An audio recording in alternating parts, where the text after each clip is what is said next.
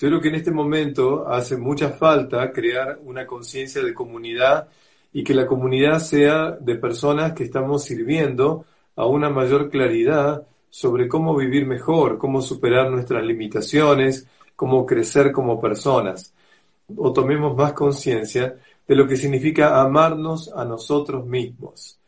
Cuando empiezo a explicar lo que es el amor no mismo, empieza a haber una sensación incómoda porque la mayoría de las personas, sobre todo los que se acercan a mi edad, hemos tenido muy poca conciencia de que el amor no mismo no es sinónimo de egoísmo. La mayoría de las personas asocian amarse a uno como ser egoísta y esto es patético porque cuando lo explico y lo enseño, miro las caras de las personas que se quedan como asombradas.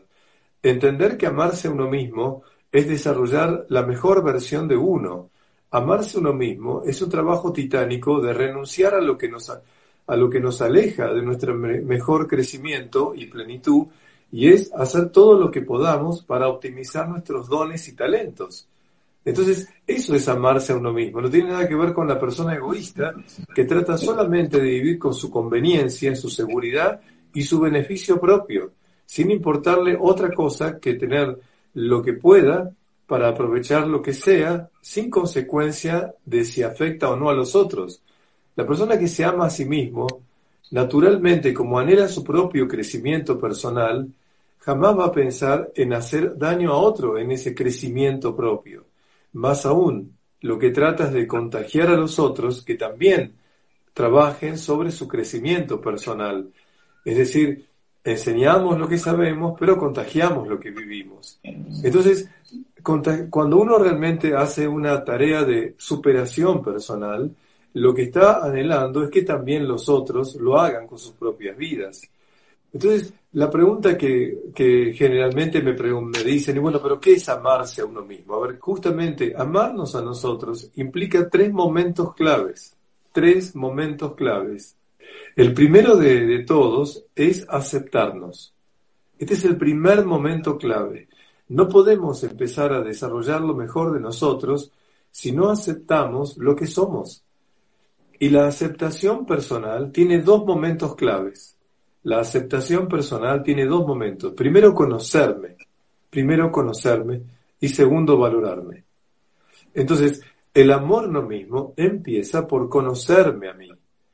Y el conocerme es el aspecto primero de la aceptación personal. ¿Qué es conocerme? Conocerme no es solamente mirarme al espejo. Conocerme es mucho más que eso. Es conocer mis, mis talentos, mis dones y también mis limitaciones, mis debilidades. Conocerse uno mismo es saber lo que puedo y lo que me cuesta. Y ser honestos y auténticos. Porque cuando uno realmente sabe lo que le cuesta y sabe lo que puede, no se engaña ni se justifica. Y generalmente muchas veces no queremos reconocer nuestros dones porque reconocer nuestros dones implica hacernos cargo. Entonces mejor yo no sé, yo no puedo, a mí no me sale, a mí no me enseñaron, y yo no sé. No, no. Si no sabes, aprende. Y si no podés, busca ayuda para poder. Pero es muy fácil escudarse en el no sé o no puedo o no quiero para no desarrollar los talentos que tenemos. Y las limitaciones que tenemos, también es importante reconocerlas. No tenemos que odiarlas, tenemos que saber lo que nos cuesta. Hay personas que se dispersan fácilmente, hay personas que se preocupan demasiado y hay personas que tienden a ser sedentarios y cómodos. Y fíjate que te doy las tres claves fundamentales en el trabajo personal. Evitar la comodidad, evitar la dispersión y evitar la preocupación. Y de acuerdo a lo, a lo que yo voy viendo antropológicamente, lo que, las personas, lamentablemente la mayoría quedan atrapadas en esos tres enemigos del desarrollo personal. La comodidad no es mala, pero hay un autor que dice que algo que me encanta, que la comodidad es el cementerio de la conciencia. Cuando uno decide la comodidad como actitud de vida, es un peligro, porque elijo quedarme en mi zona de confort, no buscar superarme ni desarrollar mis talentos. Entonces la comodidad es muy peligrosa si se transforma en una actitud de vida. La dispersión hace que no sepa estar donde estoy, no estoy, estoy con la cabeza en un lado, la realidad en el otro y estoy permanentemente en un estado donde no puedo focalizarme para llevar adelante con disciplina y decisión las metas que me propongo. Muchas personas son muy buenas, tienen muy buenas intenciones, pero son dispersas. Y se les va el día, se les va el tiempo y no concentran su atención en lo que es esencial y se pierden en lo accidental, típico de la dispersión. Por atender muchas cosas, no doy eh, focalización o atención a lo que es esencial. Y la tercera, la tercera realidad como enemigo de mi, de, mi, de mi desarrollo personal es la preocupación, que hace que tenga un estado de estrés y de ansiedad que me impide tener la libertad y la tranquilidad para llevar adelante las cosas. Querer controlar todo, estar demasiado preocupado y controlando, me impide estar realmente relajado y poner la atención, no la preocupación, la atención a lo que debo hacer. Y la preocupación me lleva a un estado de reacción emocional que no ayuda en nada a llevar adelante los procesos que tengo que vivir. Quiere decir entonces que conocerme a mí mismo es saber hasta dónde la comodidad, la dispersión y la preocupación toman mi vida y además saber cuáles son las debilidades que cada uno de nosotros tenemos de manera particular. Hay personas que tienen vicios adquiridos o adicciones menores que les impide realmente poner lo mejor de sí mismos. Entonces, qué importante entender que la aceptación empieza por conocerme, conocer mis falencias y conocer mis virtudes, lo primero que hay. Atención a esto, hay un pensamiento que yo digo siempre, que dice así, toma tu vida en tus manos. ¿Y qué sucede? Algo terrible. Ya no hay nadie a quien culpar. Ese compromiso con uno es tomar tu vida en tus manos, pero al hacerlo ya no te podés justificar. Por eso muchas personas no se animan a conocerse bien, porque eso implica después no poder justificarse, ¿me comprendes? Y los caminos de autoconocimiento no son muchos y requiere también dedicación. El autoconocimiento es medicina preventiva. Si todos dedicáramos tiempo a través de estudiar caminos o métodos que nos ayuden a conocernos bien, eso nos va a permitir estar mejor dispuestos a las situaciones de crisis o de conflicto que la vida nos pone. Pero primero tenemos que hacer este trabajo personal, el conocernos a nosotros. La aceptación empieza por un buen conocimiento de uno mismo. Y lo que estamos viendo, vos y yo seguramente, que eso no es lo, que, lo común en una cantidad de personas, porque no hay una educación para el autoconocimiento y generalmente la persona no tiene tiempo para eso. Y la tercera es que hacerlo me compromete a cambiar y como no sé si quiero cambiar y me quedo en mi zona de confort, evidentemente que la aceptación realmente nunca llega a ser profunda. Quiere decir que la aceptación de uno mismo, que es el primer capítulo del amarme a uno mismo, empieza con el conocerse, sí, empieza con el autoconocimiento. Y en ese autoconocimiento estamos diciendo que hay que comprometerse y hay que buscar escuelas, personas, disciplinas que me ayuden a conocerme a mí. Eso es capital. Y más aún, en la Argentina, hay muchas personas muy involucradas en lo que llamamos la educación emocional. Aquí, gracias a Dios, hay mucho compromiso en hablar de la educación emocional. Y ese trabajo de educación emocional, los que están dedicados a eso, saben que el primer paso es el autoconocimiento. ¿Cómo puedo educar mi emocionalidad si no me conozco? La educación emocional también tiene como necesario el conocimiento de uno mismo. Ahora, ¿cuál es el segundo aspecto que hace a la aceptación personal? El primero era el conocerme y el segundo es valorarme. Y eso tiene que ver con la autoestima. Y es otra escuela que también nos falta. Porque nosotros eh, tenemos que entender que la escuela de la autoestima empieza en el hogar, empieza en la familia. Se supone que nuestra familia debería ser el lugar donde yo tengo una autoestima sana para conocerme, valorarme y crecer mejor. Entonces, ¿no será que muchas veces no nos terminamos de aceptar porque no nos queremos como somos, no nos valoramos como somos. ¿Qué significa valorarme? Valorarme significa dar gracias por lo que soy y lo que tengo. No tener, no querer tener lo que no tengo, no querer ser lo que no soy, no querer vivir lo que no vivo, es esto. Eh, valorarme es reconocer, reconocerme, mis limitaciones, mis debilidades, y a partir de ahí valorar lo que puedo para de mí crecer, desarrollarme y ofrecer lo mejor de mí a los otros. Si no me valoro, si no tengo una autoestima personal, no me puedo aceptar como persona. Repito, si yo no me valoro a mí, no doy gracias por lo que tengo y lo que soy, por poder levantarme a la mañana con mis piernas, por poder mirar, por poder pronunciar la voz, por poder sentir el amanecer, por poder tener una buena comida, por tener el agua para... Si yo no empiezo a agradecer lo que soy y lo que tengo, lamentablemente esa no valoración personal me impide aceptarme como persona. Y ahora viene el secreto más fuerte de lo que te quiero decir antes de hablar de la resignación. ¿Qué sucede cuando una persona no se acepta a sí misma? Atención, esto es muy fuerte. ¿Qué sucede cuando una persona no se acepta a sí misma?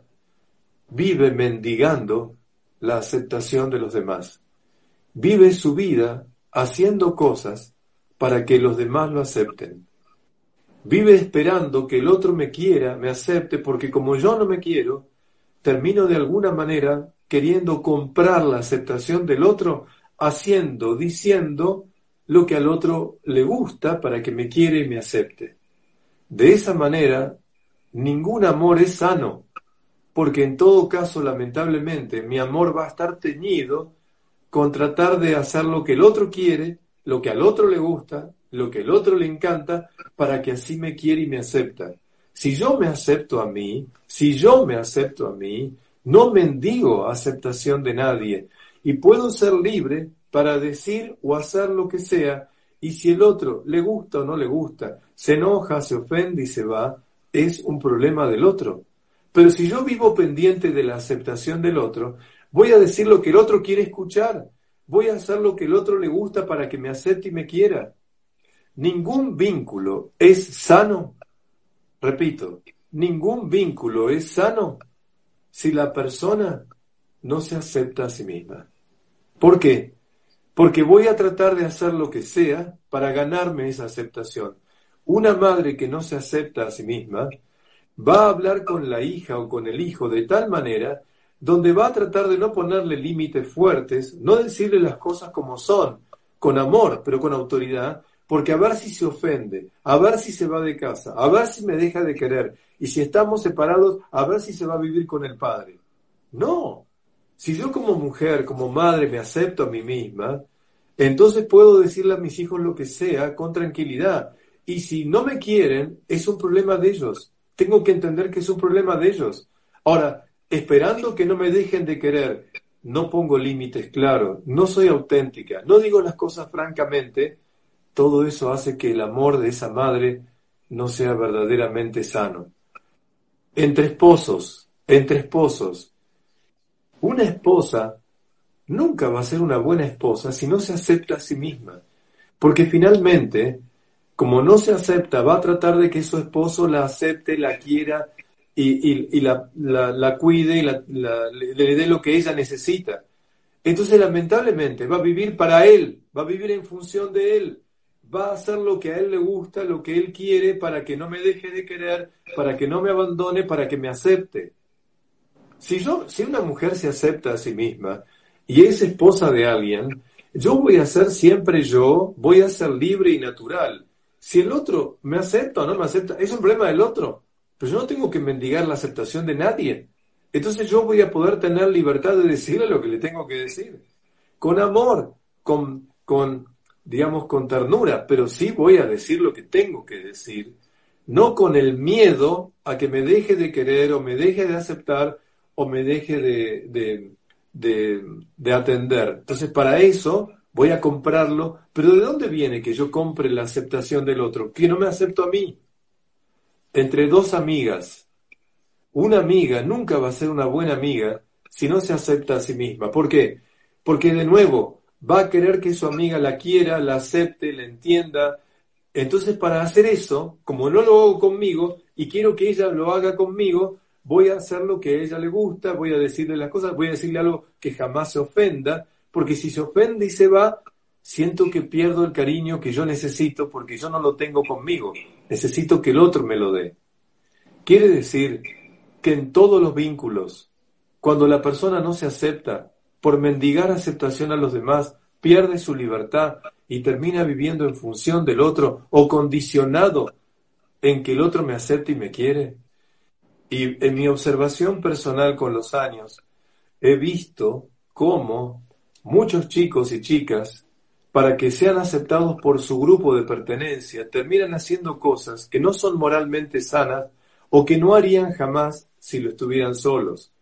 Pero para ganarse la aceptación de ese grupo de pertenencia, terminan o fumando o alcoholizándose o haciendo cosas indebidas. la pregunta es ¿por qué hacen eso? ¿No será que entonces, como no se aceptan a sí mismos, están necesitando la aceptación de su grupo? Y ahora voy a ser duro con lo que digo. ¿Será que ese chico o esa chica está realmente frente a una madre o un padre que tampoco se acepta a sí misma y eso es lo que respira en su casa?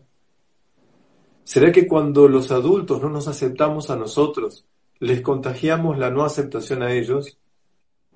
Cuando una madre dice, ay, porque ya estoy vieja, ay, porque ya no soy como vos, ay, porque la verdad que tu padre no me atiende, ay, la verdad que yo no sé qué hacer con mi vida, ay, la verdad que ya perdí mi juventud. No, mijita, aceptate a vos la edad que tenés. No empieces a ponerte en víctima. Ante tus hijos, no hables mal de vos.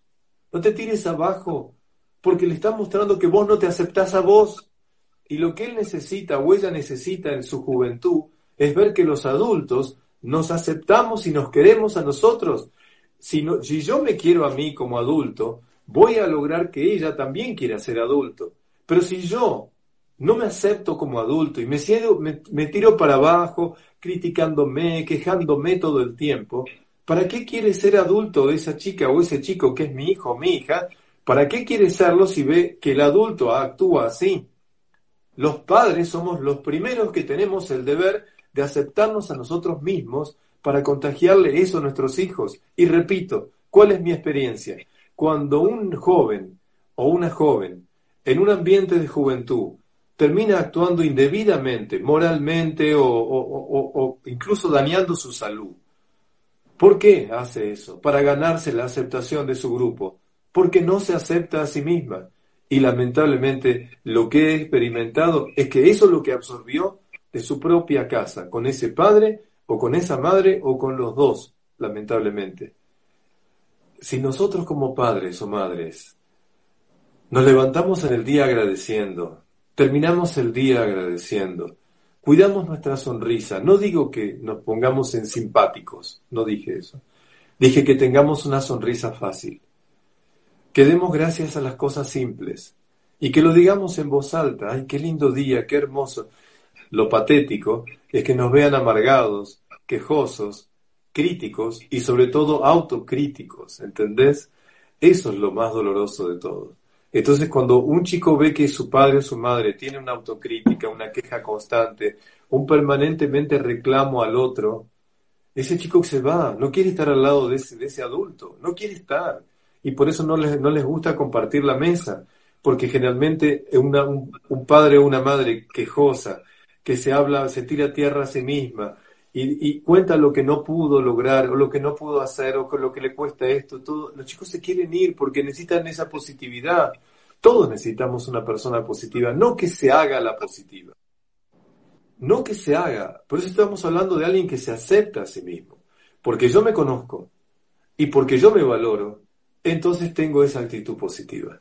Y de las cosas que tengo limitaciones, que sé que son mis debilidades, las conozco, las reconozco, puedo hablar de ellas, pero no sufriendo y dramatizando. Claro, tengo debilidades y a veces lo digo, mira, me cuesta levantarme, me cuesta esto, perfecto, pero lo hablo de una manera no negativa. No puedo porque a mí me cuesta, porque yo no sé, porque a mí no. No, no, no, no te quejes. No hagas de tu mirada a ti mismo una queja constante. Reconoce una debilidad. Sí, a esta persona le cuesta esto, a mí me cuesta esto. Pero lo digo de un lugar muy sereno, no lo digo como una carga emocional dramática, porque los chicos lo que les molesta es eso, ¿me entiendes? La, la aceptación empieza en casa y empieza con adultos que se conocen y se valoran y lo contagian con actitudes. Y entonces ahora viene el secreto, escucha esto que te va a gustar. Nosotros escuchamos del Evangelio, de las palabras de Jesús, hay que amar al otro como a nosotros mismos, ¿no es cierto? Entonces, yo digo que amarse a uno mismo es aceptarse, enriquecerse y darse. ¿Sí? Amarse es aceptarse, enriquecerse y darse. Por supuesto, la pregunta obvia, ¿qué es amar al otro entonces? El verdadero amor de una madre, de un padre, de un amigo, de un esposo, es que el otro si yo lo amo, quiero que ella se acepte, yo quiero que mi hijo se acepte, yo quiero que mi hija se acepte a sí misma. Eso es amarlo. Si yo lo acepto al otro, está bueno, pero no termina ahí la tarea. Amar al otro es asistirlo, acompañarlo y darle lo mejor de mí para que ella o él se acepte a sí mismo. Eso es amar al otro. Que yo lo acepte y que yo diga, bueno, yo amo a mi hijo y yo lo acepto como soy ¿Cómo es? Así, perezoso, holgazán, eh, no, no, tiene fuerza, no tiene ganas, y aparte habla mal, y aparte come demasiado, pero yo lo acepto así. No, no, eso no es, eso no es aceptar al otro. Eso no es lo que tenés que hacer. Así no se ama a nadie. Amar al otro es que el otro se acepte. Entonces ayudarlo al otro a que se conozca a sí mismo y ayudarlo al otro a que se valore a sí mismo. Eso es amar al otro que el otro se acepte. Ahora atención, si yo no me conozco, si yo no me valoro, ¿cómo puedo hacer que el otro, que sea mi hijo, mi esposa, mi amiga, mi madre, mi hermana, cómo puedo hacer que el otro se acepte a sí mismo si yo no lo hago eso conmigo? Si yo no me conozco a mí y no me valoro a mí, ¿cómo puedo decirle a mis hijos que se conozcan y se valoren? Ahí está, ¿no será que el amor al otro empieza por el amor a mí mismo? Lamentablemente, no hay educación de lo que estamos hablando, no, hay, no se habla de esto. Por eso pasan muchas cosas. Porque incluso hay personas que me dicen, bueno, yo me acepto como soy. Y lo dicen con una cara como diciendo, y bueno, yo soy así. que Yo me acepto, yo sé que soy así. Y lo dicen con una cara de resignación. E inmediatamente uno le dice, no, no, para, para, para. Estás confundiendo aceptación como con resignación. Resignación es aguantar lo que vos sos. Aceptarte es reconocer tus limitaciones y trabajar sobre ellas. Aceptarte es conocer tus virtudes o tus capacidades y trabajar sobre ellas. Aceptarte es un punto de partida. Yo me acepto como soy porque me conozco y me valoro y por eso mismo a partir de ahí actúo y voy hacia adelante. La aceptación es un punto de partida. En cambio, con la persona que dice, y yo me acepto, ¿qué crees que haga? Yo me acepto como soy. Yo acepto que me tocó esto en la vida. No, no, no, eso no es la aceptación que cuando se dice así es resignación y la resignación es un punto de llegada. La persona resignada dice, ¿y qué crees que no me queda otra? Me tengo que aceptar. No, no, no, eso no es aceptarte, eso es aguantar lo que sos. Lamentablemente estás confundiendo aguantar lo que sos con aceptarte. La aceptación es un punto de partida una vez que yo me, que me conozco y que me valoro, a partir de ahí me tengo que comprometer en llevar todo esto adelante. Eso es, la aceptación es el punto de partida. La resignación es quedarme así y, utilizan la palabra aceptación como sinónimo de resignación. ¿Me entendés? Entonces, cuidado con eso. Hay, hay mujeres que me dicen, bueno, yo tengo que aceptar el marido que me tocó. Y tengo que aceptar los hijos que me tocaron. Y tengo que aceptar que no pude estudiar. Y yo, no, no, no, eso estás resignándote. Nadie te está pidiendo que te resignes en tu vida. Si lo haces es una decisión tuya y eso no tiene nada que ver con la aceptación. Si te aceptaras realmente conociéndote y valorándote, probablemente tengas que hacer cambios. Pero como no querés hacerlo porque estás en tu zona de confort o tenés miedo a la soledad o miedo a cambiar las cosas, preferís quedarte así y decir que vos lo aceptás. No lo estás aceptando, te estás resignando. Entonces, dicho esto, ahora sí, la pregunta es, Roberto, ¿cómo puedo crecer en la aceptación personal. Entonces yo diría, primero y principal, busca caminos de autoconocimiento. que tienes que encontrar dentro de tu ambiente donde estás. Personas que te ayudan, grupos de, trabajo para conocerse o trabajar determinados métodos de abordaje del interior de uno. Entonces, no es fácil de que te golpeen la puerta, oiga, yo vengo a ayudarla a que usted se conozca, no existe eso. Empezá a buscar a personas que te guíen o te orienten en ese autoconocimiento. Cada vez las situaciones que están pasando afuera nos están, nos están invitando a que nos ocupemos de nosotros porque nadie se va a ocupar más que nosotros de nosotros mismos. Entonces, tenemos que amarnos bien a nosotros para alcanzar nuestra mejor versión y poder ofrecer eso al mundo que viene. Y eso empieza por el autoconocimiento. Entonces, ¿qué puedo hacer para aceptarme más? Ahora sí algo importante. Atención. Da gracias. Da gracias. Porque te levantás a la mañana y abrís los ojos. Da gracias por las pequeñas cosas que son parte de tu vida cotidiana. ¿Cómo te vas a valorar a vos si no das gracias todos los días por todo lo que estás viendo? Si no valoramos dando gracias por lo que tenemos y siempre estamos mirando lo que nos falta o siempre estamos mirando lo que es distinto a lo que yo querría, nunca valoro lo que tengo. Entonces creo que la pregunta, ¿cómo lograr una mejor aceptación? Buscando caminos de autoconocimiento y con una gratitud constante a lo que tengo y a lo que soy. Esas dos cosas fortalecen tu aceptación personal. Muchos de nosotros venimos de una formación religiosa, pero nos está faltando una vivencia profunda de comunión, de encuentro con esa fuente del amor de la vida. Y no hay manera de hacerlo si yo no empiezo diariamente en un compromiso propio, poniéndome cara a cara con esa fuente de una manera distinta. Yo todas las mañanas, todas las mañanas, digo un pensamiento que fíjate vos, es de Rabindranath Tagore, que es un poeta hindú, premio Nobel de Literatura y amigo de Gandhi. Rabindranath Tagore tiene una frase que dice así, Tú eres aquel que camina en mi alma, que tu sonrisa hoy ilumine mi corazón.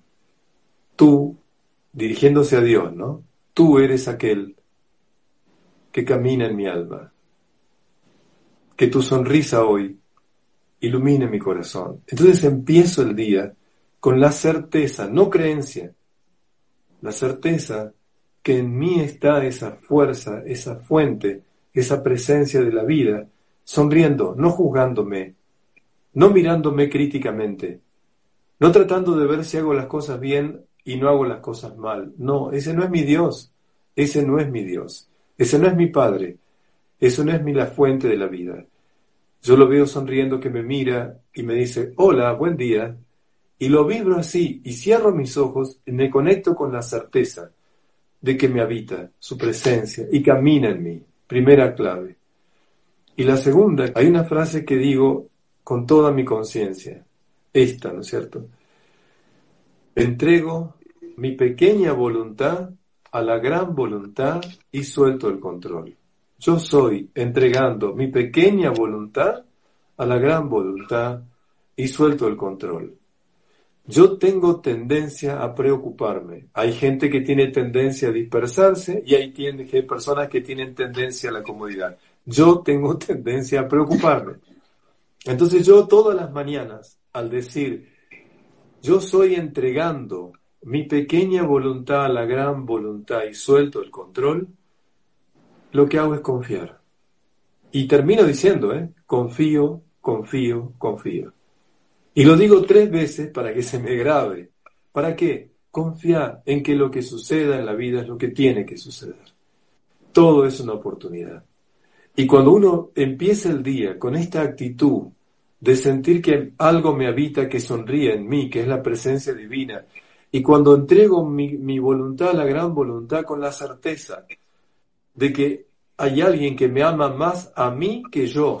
¿Entendés? Hay alguien que me ama a mí más que yo.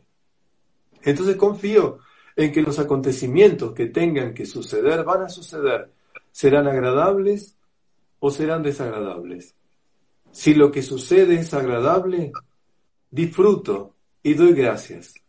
Y si lo que sucede es desagradable, aprendo y doy gracias. Todo es una bendición o una lección. No hay maldición, no hay nada malo. Lo que sucede es lo que tiene que suceder y es una oportunidad para disfrutar o para aprender.